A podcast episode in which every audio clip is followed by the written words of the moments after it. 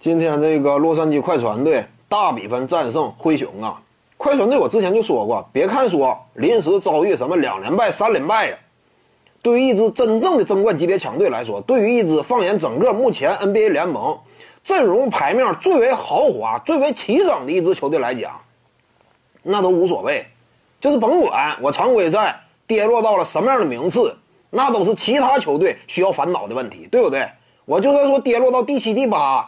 该为此苦恼的是第一、第二，他俩是不是说最后阶段输一下球争一下第三？谁都想避开快船，快船不惧任何球队。就仅仅牌面这个角度而言，这个是有道理的。因为你看看啊，快船队整个阵容这块两大核心攻守俱佳，保罗·乔治、莱昂纳德，一旦打到季后赛，什么级别？你要说他俩都没有什么冠军经验的话，那可能也没有那么可怕。但问题是。莱昂纳德呀，在强队当中浸染多年，对不对？争冠经验非常丰富。那在季后赛当中，攻守两端也绝对是联盟顶尖层次。这双核非常强大。除此之外呢，搭配上的一套角色班底啊，赛季之初那会儿，替补席上就有路易斯·威廉姆斯以及哈雷尔这两个超六级别的选手。除此之外呢，随着赛季的进行啊，交易截止日的临近呢。快船队又进行了两度引援，都非常重磅。